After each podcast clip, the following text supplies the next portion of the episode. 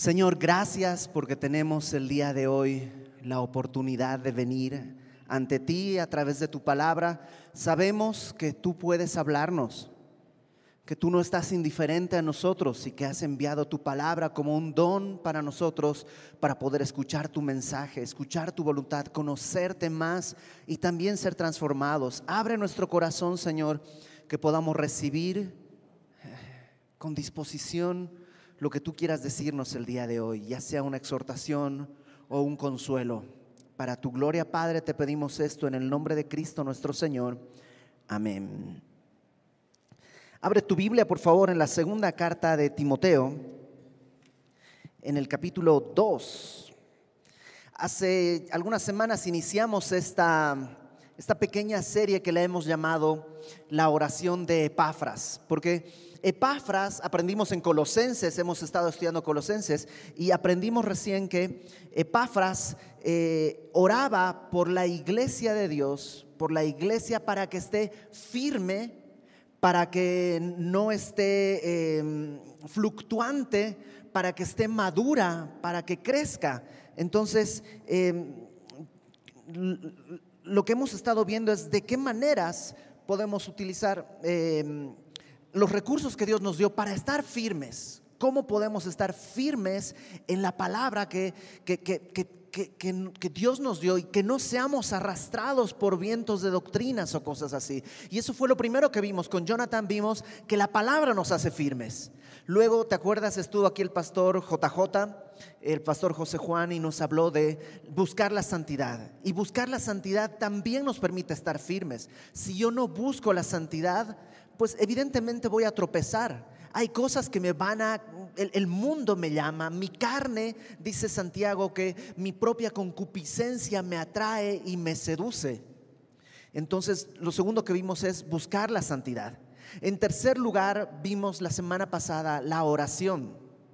Es necesario estar perseverando en la oración para poder eh, estar firmes. Y oración no es solo pedir. Pedir es parte de orar, claro.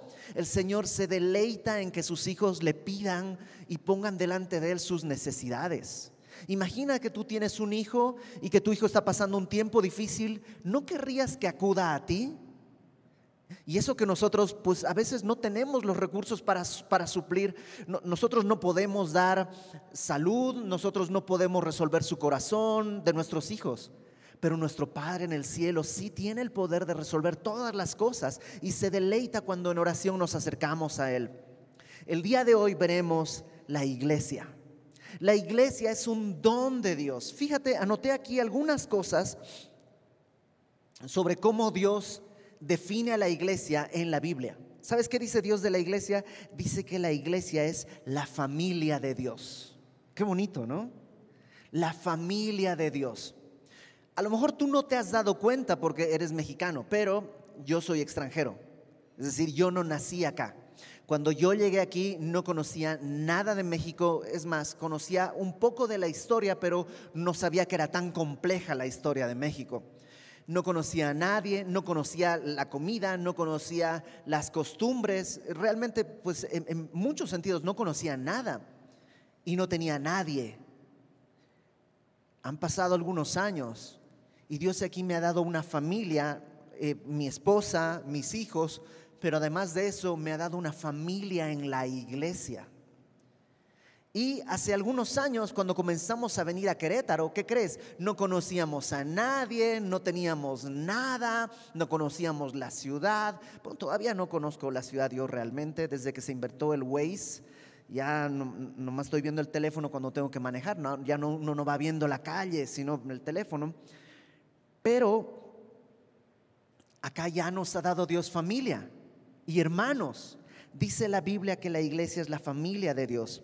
También la Biblia dice que la iglesia es labranza de Dios, el lugar donde Dios siembra y espera un fruto que se coseche. Todos, cada uno de nosotros somos una labranza que Dios, un campo donde Dios quiere sembrar. También la Biblia dice que somos rebaño de Dios. Ahora sí que somos el rebaño sagrado, pero bien, ¿no? Eh, somos el rebaño de Dios. Dios nos ve así, como ovejitas que necesitan quien las lleve a caminar al pasto, a los, a los verdes pastos, quien, a quien Dios quiere cuidar y proteger. Qué, qué, bonito, porque no nos ve como mosquitos, que son molestosos, que son estorbosos, sino como, como corderos, como, como un rebaño. Dice la Biblia que tú y yo somos templo de Dios, como iglesia somos templo de Dios. Es decir, que Dios habita en nosotros en dos sentidos. De manera individual, en cada uno de nosotros vive el Espíritu de Dios, pero también como iglesia, de manera colectiva, el Espíritu Santo habita no solo en uno, sino en nosotros. También dice que somos una casa espiritual un sacerdocio santo. Dice que la iglesia es columna y baluarte de la verdad. Qué bonito. La iglesia no es la verdad, pero es la columna, la que sostiene la verdad. El baluarte, baluarte es una, como una atalaya, una torre de defensa. Y nosotros como iglesia no somos la verdad, pero Dios ha hecho descansar la verdad sobre la iglesia. Somos una columna que sostiene la verdad en alto. Y somos la defensa de esa verdad, el baluarte de la verdad. En un mundo tan terrible como en el que vivimos, sí o no que la iglesia es necesaria para mantener un poco de coherencia ante las locuras que nuestra propia naturaleza nos conduce. La iglesia dice eh, la Biblia que es luz del mundo. Ahora, Cristo es luz. Y te acuerdas en Juan 17 que dice, la gloria que me diste, dice Jesús, la gloria que me diste, yo se las he dado. Es eso. Nosotros ahora somos luz del mundo. Lo mismo que es Dios, ahora somos nosotros. Tal vez por eso también la, la Biblia dice que somos el cuerpo de Cristo. Así como Jesús representó a Dios ante los hombres. Tú y yo tenemos el privilegio de representar a Dios ante los hombres. Somos el cuerpo. Miramos el mundo como Dios lo ve, con la misericordia que Dios tiene a los perdidos. Amamos a los perdidos como Dios ama a los perdidos. La Biblia dice que tú y yo somos sal del mundo. La iglesia es la sal del mundo. Hay muchas cosas que la Biblia dice, y no anoté todo, solo algunas cosas de lo que la Biblia menciona de la iglesia. El problema es que en nuestra carne, la iglesia también puede ser un, factor doloroso, porque la iglesia está conformada por personas y las personas somos todos pecadores. Y entonces tú dices, voy a la iglesia, el lugar de Dios, y resulta que alguien te hace una mala cara. ¿O tú crees que no pasa? Claro que pasa, te hemos visto. y nos hemos visto a nosotros también hacer una mala cara. La iglesia es el lugar en el que todos son recibidos con amor y resulta que alguien no te recibe con amor y ¿por qué? Porque somos pecadores. Porque somos pecadores, pero aún así, ¿cómo podrías tú aprender a perdonar si nunca te han ofendido? ¿Cómo podrías tú aprender a amar sin ser correspondido si todos te correspondieran? ¿Cómo tú aprenderías a humillarte si todos te trataran como a, la nobleza? Y Dios usa los defectos y los pecados de tus hermanos para trabajar en ti.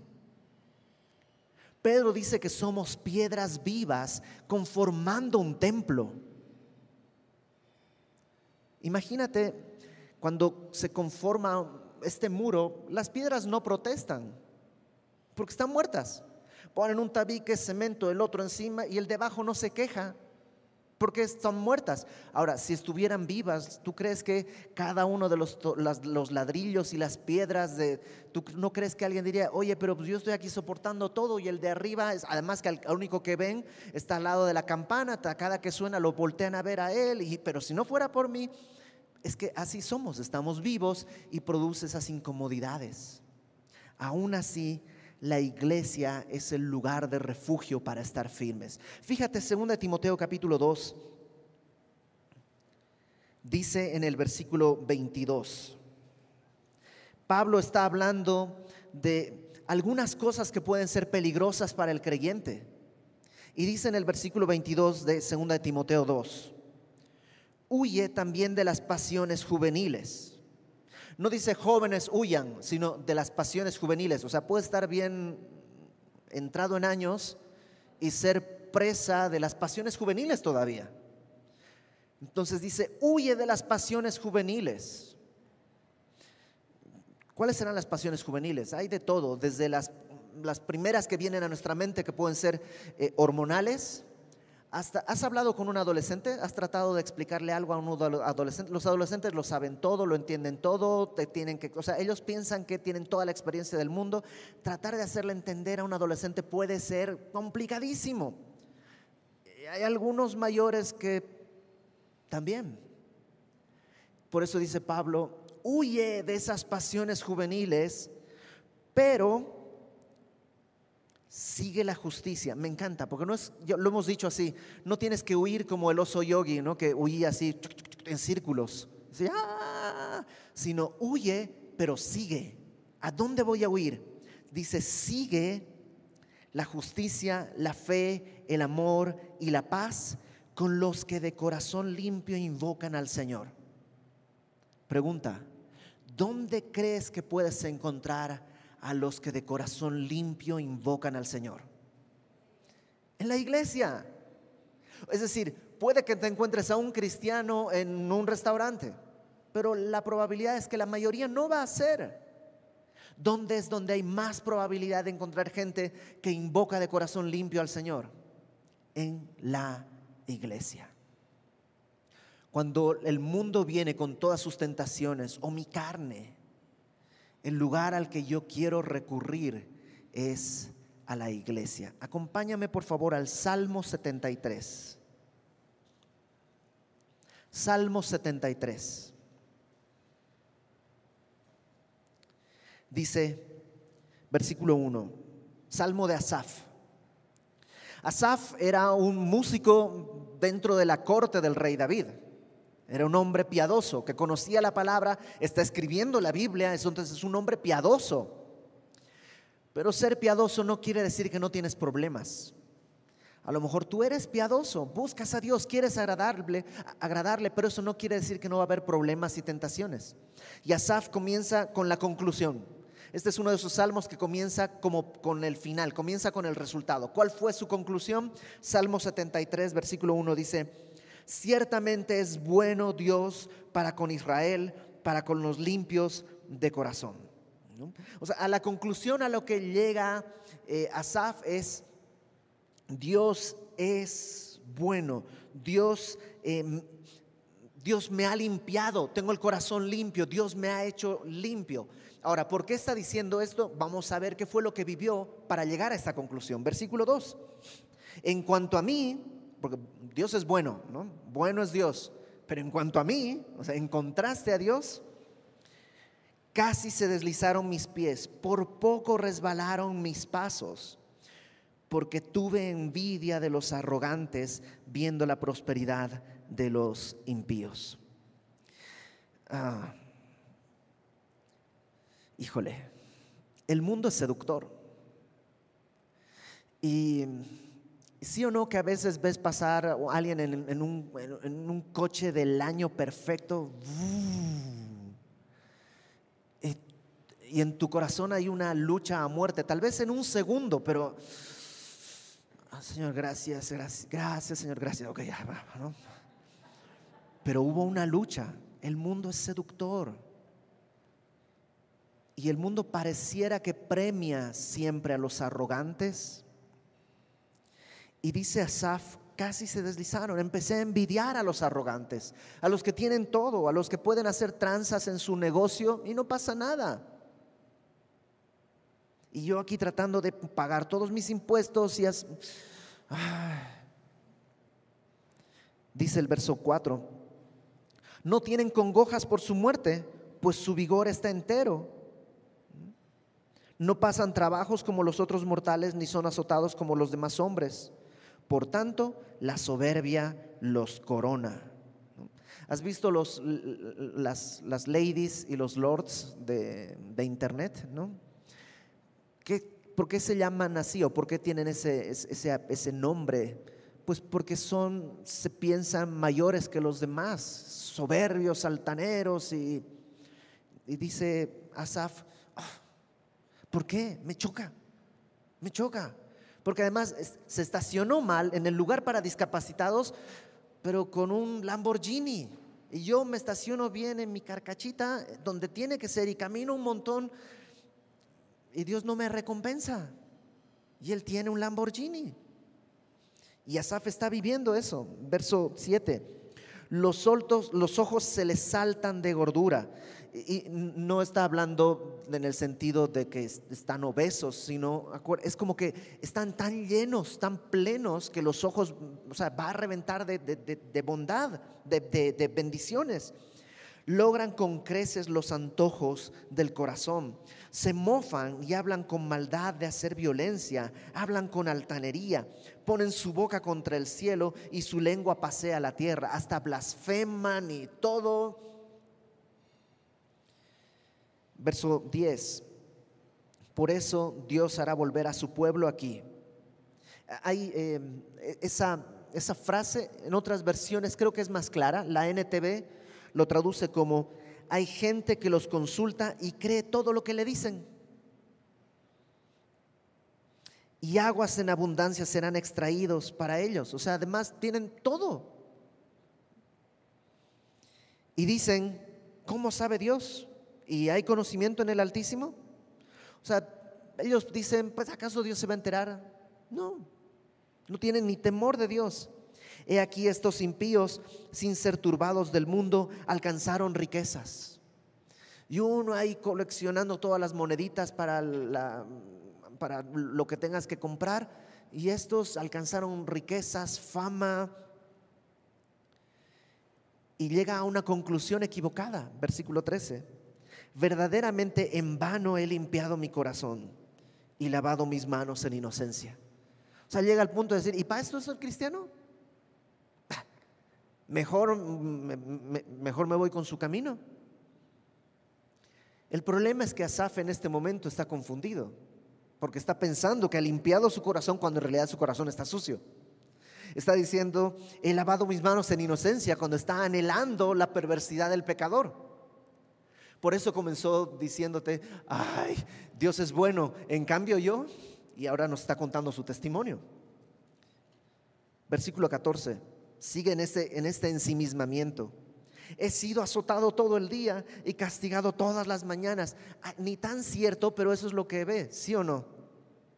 Nos ponemos en un papel tan doloroso de víctimas, pareciera que sí, todo está contra nosotros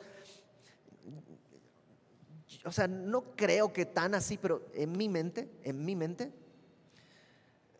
fíjate, acompáñame a Jeremías 12, Jeremías capítulo 12. Esto es algo que Dios le dice a Jeremías, pero me da la impresión que se lo podría decir a Asaf cuando le dice, no, he sido azotado todo el día, a mí me está ahí eh, llorando. Jeremías 12, fíjate lo que Dios le dice a Jeremías, que como te digo, creo que podría decírselo a Asaf y podría decírmelo a mí y tal vez hasta a ti. Jeremías 12. Eh, Jeremías está hablando con Dios y le dice, justo eres tú, oh Jehová, para que yo dispute contigo. Jeremías le dice, Señor, ¿cómo podría yo reclamarte algo? Tú eres justo, yo no puedo reclamarte nada. Sin embargo, es como cuando te dicen, mira, te puedo decir algo, mira, con todo respeto, y sabes que después de eso es que te van a faltar el respeto. Entonces Jeremías le dice, Señor, ¿cómo podría yo decirte algo? Sin embargo, alegaré mi causa ante ti. ¿Por qué es prosperado el camino de los impíos y tienen bien todos los que se portan deslealmente? Los plantaste y echaron raíces, crecieron, dieron fruto, cercano estás tú en sus bocas, pero lejos de sus corazones, pero ahí estás dándoles bendición tras bendición, tras bendición, tras bendición. Está, permíteme decirlo, está asafeando, ¿no? Está en el mismo canal que Asaf. Pero tú, oh Jehová, me conoces, me viste, probaste mi corazón para contigo. Arrebátalos como ovejas para el degolladero y señálalos para el día de la matanza. ¿Hasta cuándo estará desierta la tierra y marchita la hierba del de todo el campo por la maldad de los que en ella moran? Faltaron los ganados y las aves porque dijeron, no verá Dios nuestro fin. Y dice, Señor, yo aquí estoy tratando de hacer lo correcto. Por su culpa, además, estamos en problemas, ¿no? Si, si no hubiera tanto corrupto, México sería distinto. Todo es culpa de ellos. En cambio, yo.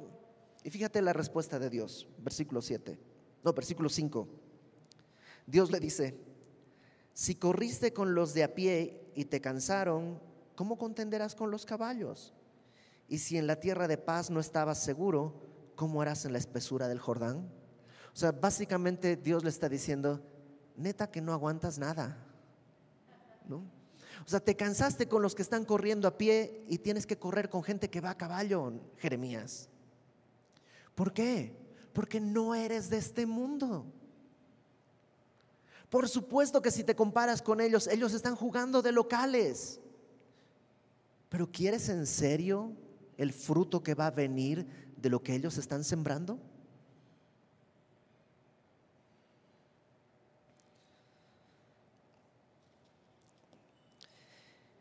El mundo es un lugar seductor y doloroso.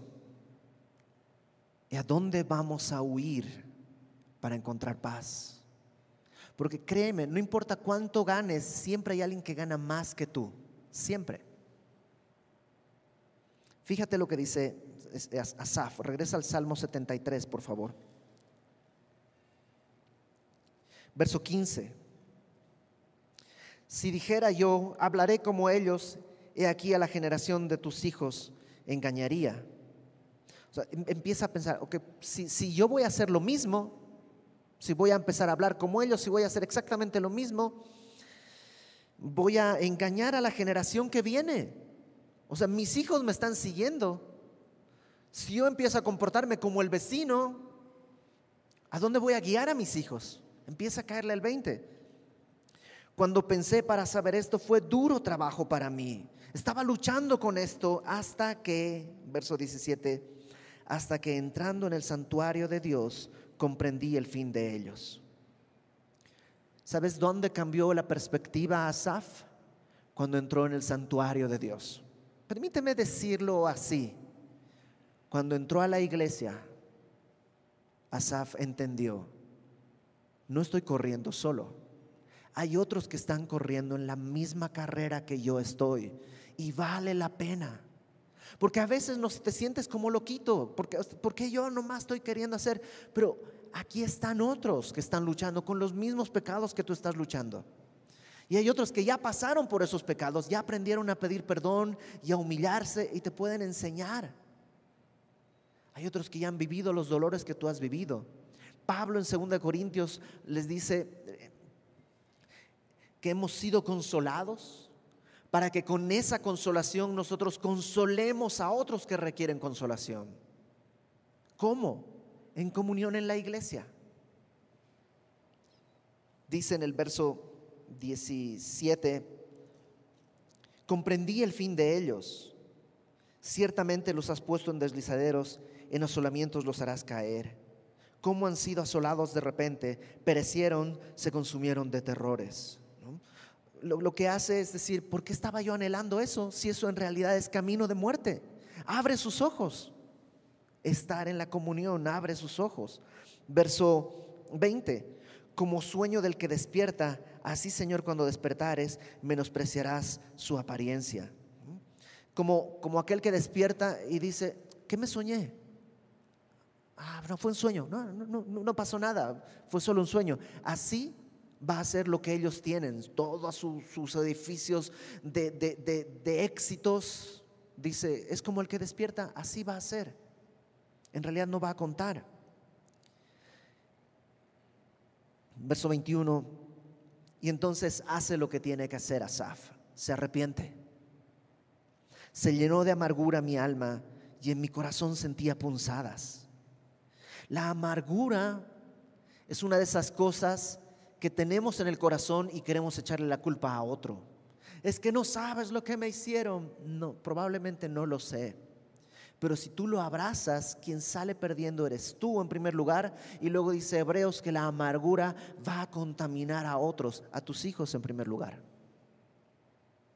Aguas con que... Aguas con abrazarte a las ofensas que te hicieron. Pero es que son mis hermanos en la iglesia, deberían amarme. Ajá, no pueden. Te toca amarles a ti. Pero es que es el pastor. El pastor es tan igual como tú. Exactamente igual de necesitado que tú. Cualquier pastor.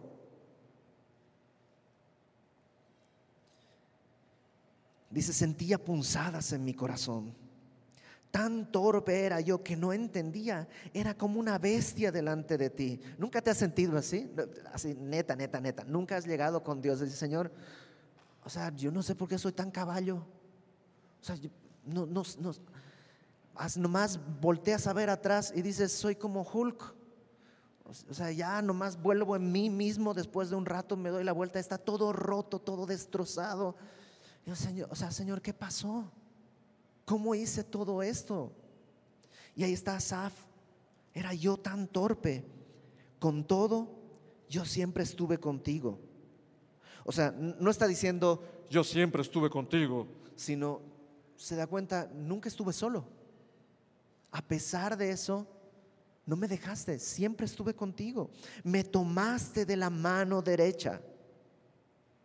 Qué bonita esa imagen. Cuando le decimos a nuestros hijos chiquititos, agárrate de mi mano, ellos piensan que se están agarrando de ti, pero en realidad tú los estás agarrando a ellos. O sea, ¿Por qué les agarramos la mano para poder sostenerlos si fuese necesario al cruzar la calle? Pero no dependen de sus fuerzas, dependen de tus fuerzas.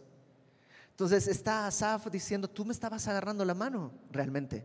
Y no dependía de que yo tengo que sujetarme, sino de que tú me sostienes. Dice Jesús en Juan 14 que el Padre que me las dio, dice las ovejas, el Padre que me las dio mayor que todos es y nadie arrebata las ovejas de su mano, justo antes de decir que nadie arrebata las ovejas de la mano de Cristo. Ahí estamos, el Padre de una mano, el Hijo de la otra. Me has guiado según tu consejo y después me recibirás en gloria.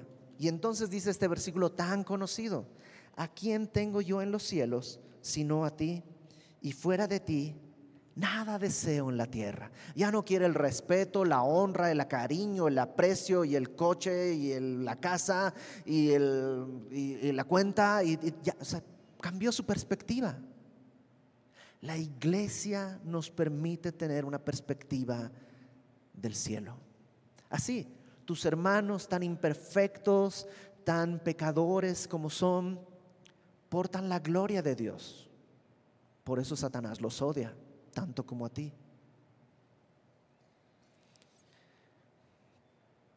Mi carne y mi corazón desfallecen, mas la roca de mi corazón y mi porción es Dios para siempre. Ya no quiero nada. Aunque me duele y aunque me cuesta vivir en el mundo, realmente lo único que anhelo, mi porción, mi herencia es Dios para siempre. Porque he aquí los que se alejan de ti perecerán.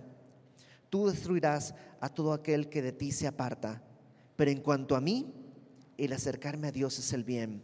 He puesto en Jehová el Señor mi esperanza para contar todas tus obras. Qué bonito como solo esto, o sea, Asaf, por eso comenzó diciendo, bueno es Dios. ¿no? Fíjate cómo empezó. Ciertamente es bueno Dios para con Israel, para con los limpios de corazón. Déjame decirlo así. La iglesia es muy imperfecta. Pero cuando quieres huir de las presiones del mundo, es el mejor lugar al que puedes correr. Y no hablo de la iglesia como este lugar, tus hermanos en Cristo.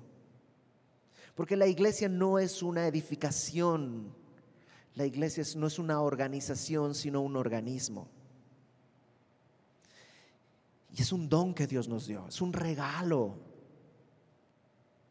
Es un regalo, con todo y lo imperfecta, porque ¿a quién no lo han lastimado en la iglesia? A ver, si tú dices, a mí nunca me han lastimado en la iglesia, nunca nadie me ha lastimado, pues al final me, me dices, pues ¿cómo le hiciste? Probablemente es la primera vez que vienes, nada más.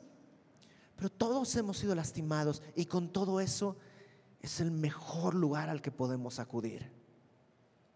Es el lugar donde, acompáñame por favor al Salmo 122. Salmo 122. Es un salmo cortito. David escribió este salmo. El, anterior lo escribió Asaf, pero este lo escribió David. Y David tiene una, no vive en una casa, David vive en un palacio.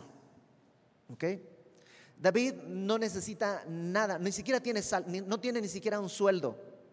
¿Viste que Steve Jobs tenía de su salario, era un dólar, creo? O sea, lo que cobraba de su quincena era un dólar. Entonces, neta, pues sí, no, o sea, teniendo la empresa que tenía, no necesitaba un salario. O sea, David no tiene salario, tiene todo, es el rey.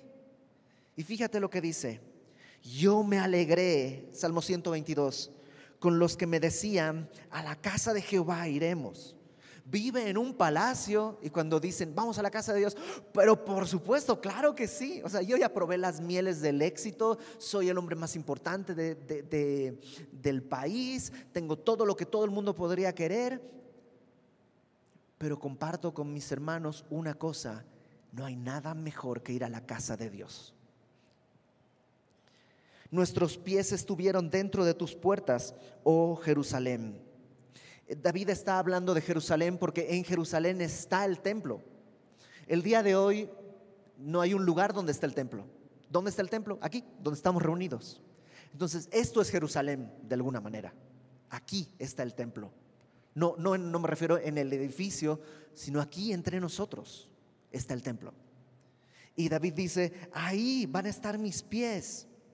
Jerusalén que se ha edificado. ¿Sí o no? Que cada uno de tus hermanos se ha ido edificando. Dios lo ha ido, le ha ido dando crecimiento. Yo ya tengo un tiempo aquí en Semilla Querétaro y he visto el cambio en algunos de los hermanos que están acá. Los he visto llegar, los he visto empezar a servir, los he visto dar fruto, he visto familias restauradas. Dios ha ido edificando. ¿Dónde más quiero estar que donde Dios está haciendo cosas?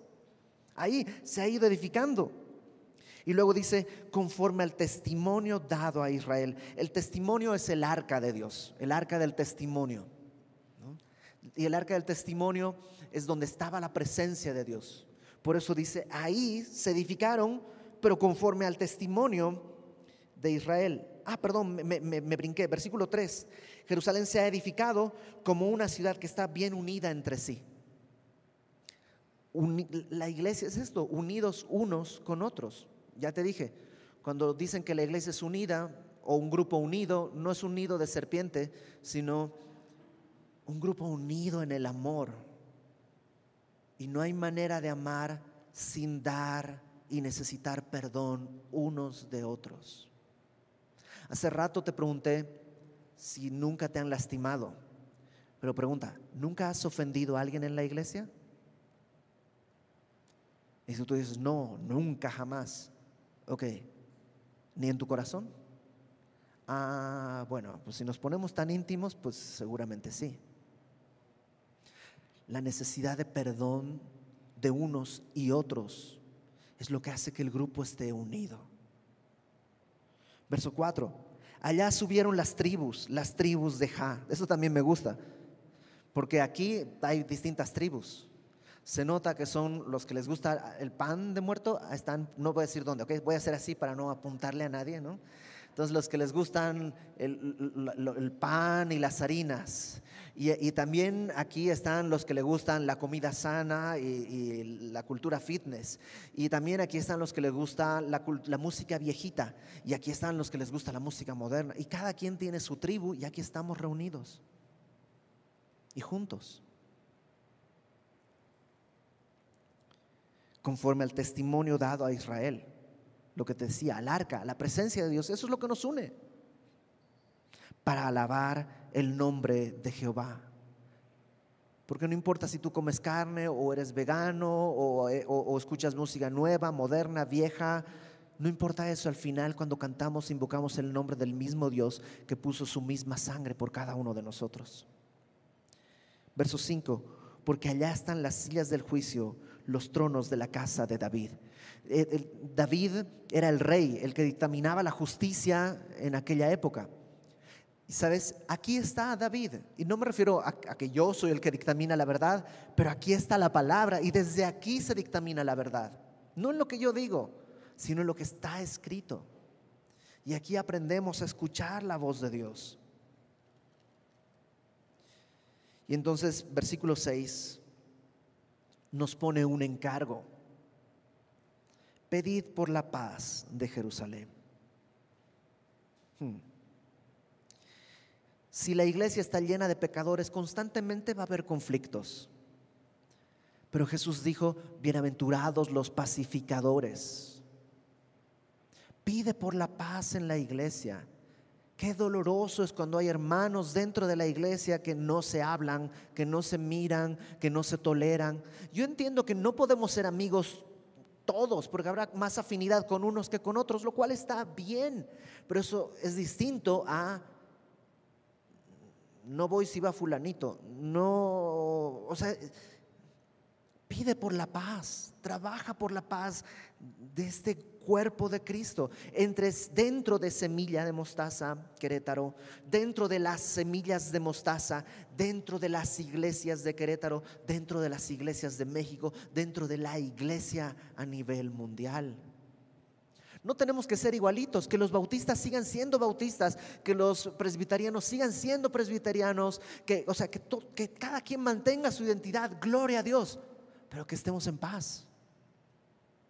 ¿No dijo Jesús que esa es la característica que va a definir al creyente, al discípulo del Señor, que se amen los unos a los otros? Pide. ¿Tú crees que orar funciona? ¿No lo vimos la semana pasada? Ora, pide por la paz de tu iglesia. Sean prosperados los que te aman. Pide eso, que aquellos que te aman, el resto de tus hermanos, que sean prosperados. La palabra prosperados ahí es literalmente que tengan paz. Sea la paz dentro de tus muros y el descanso dentro de tus palacios. Por amor de mis hermanos y mis compañeros, diré yo, la paz sea contigo. Ah, David es el rey, pero cuando estamos caminando a la casa de Jehová, David dice, son mis hermanos y mis compañeros. No son mis súbditos. Somos hermanos. Pide por tus hermanos. Verso 9. Por amor a la casa de Jehová nuestro Dios, buscaré tu bien. Esto de por amor es, habiendo entendido el amor de Dios, voy a buscar el amor en la comunión de mis hermanos. Acompáñame por favor al Salmo 133.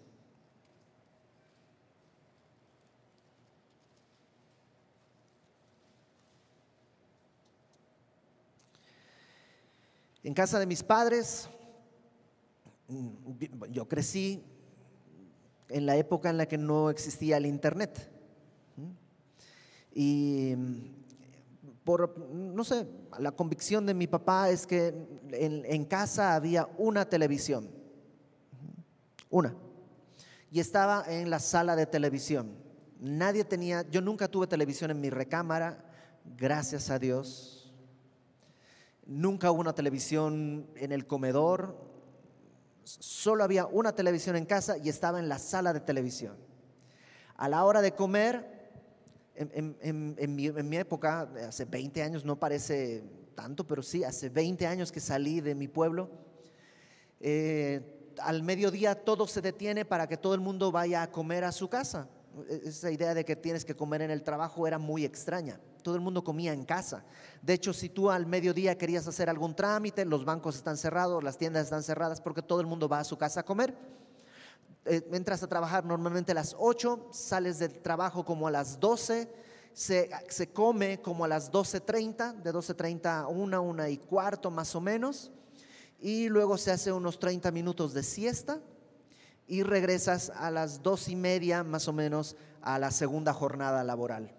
Así era, así era la vida. Por eso no tengo canas, porque gran parte de mi vida la pasé bajo ese esquema de cero estrés. Y a la hora de la comida nos sentábamos todos en la casa eh, de mi papá, en la, en, la, en la mesa que, que, tienen, una mesa donde comimos, yo creo, el 99.9% de las veces alguna vez cuando estábamos en el mundial, papá, es que está el partido, podemos comer ahí en la sala de la tele. Bueno, ok, y mi mamá, mi mamá, eh, pues ella es artista, entonces hizo unas mesas que se plegaban y las pintó, entonces hizo un montón y se llevaba sus mesas y las ponía así todas en la sala de la tele y ahí comíamos todos viendo el partido, pero todos. Entonces al final siempre comíamos todos. Nunca había distracción de tele, siempre era conversación. Los momentos de la comida son los momentos que más recuerdo del tiempo cuando vivía con mis papás. Porque hay un deleite en la familia unida. Y cuando leí yo por primera vez, había visto algunas playeras que decían algo así, pero recuerdo la primera vez que leí este salmo, recordé, familia, esto es casa. Fíjate el Salmo 133. Mirad cuán bueno y cuán delicioso es habitar los hermanos juntos en armonía.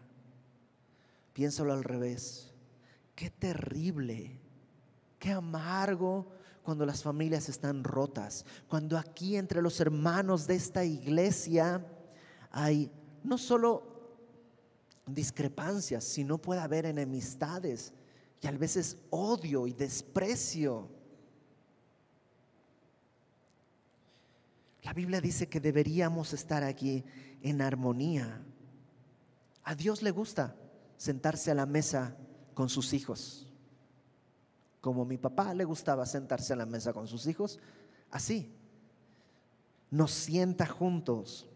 Es como el buen óleo sobre la cabeza el cual desciende sobre la barba, la barba de Aarón, y baja hasta el borde de sus vestiduras.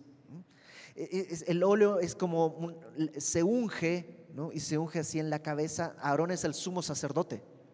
Entonces cuando lo ungieron le pusieron aceite y el aceite fue derramando de su cabeza, fue por toda la cara, toda la barba, pasó al, cuerpo, por todas sus vestiduras y llegó hasta el final. Y me encanta esa imagen, porque ¿quién es nuestro gran sumo sacerdote? Cristo. Y el aceite, el espíritu viene primero a la cabeza del cuerpo. ¿Quién es la cabeza del cuerpo?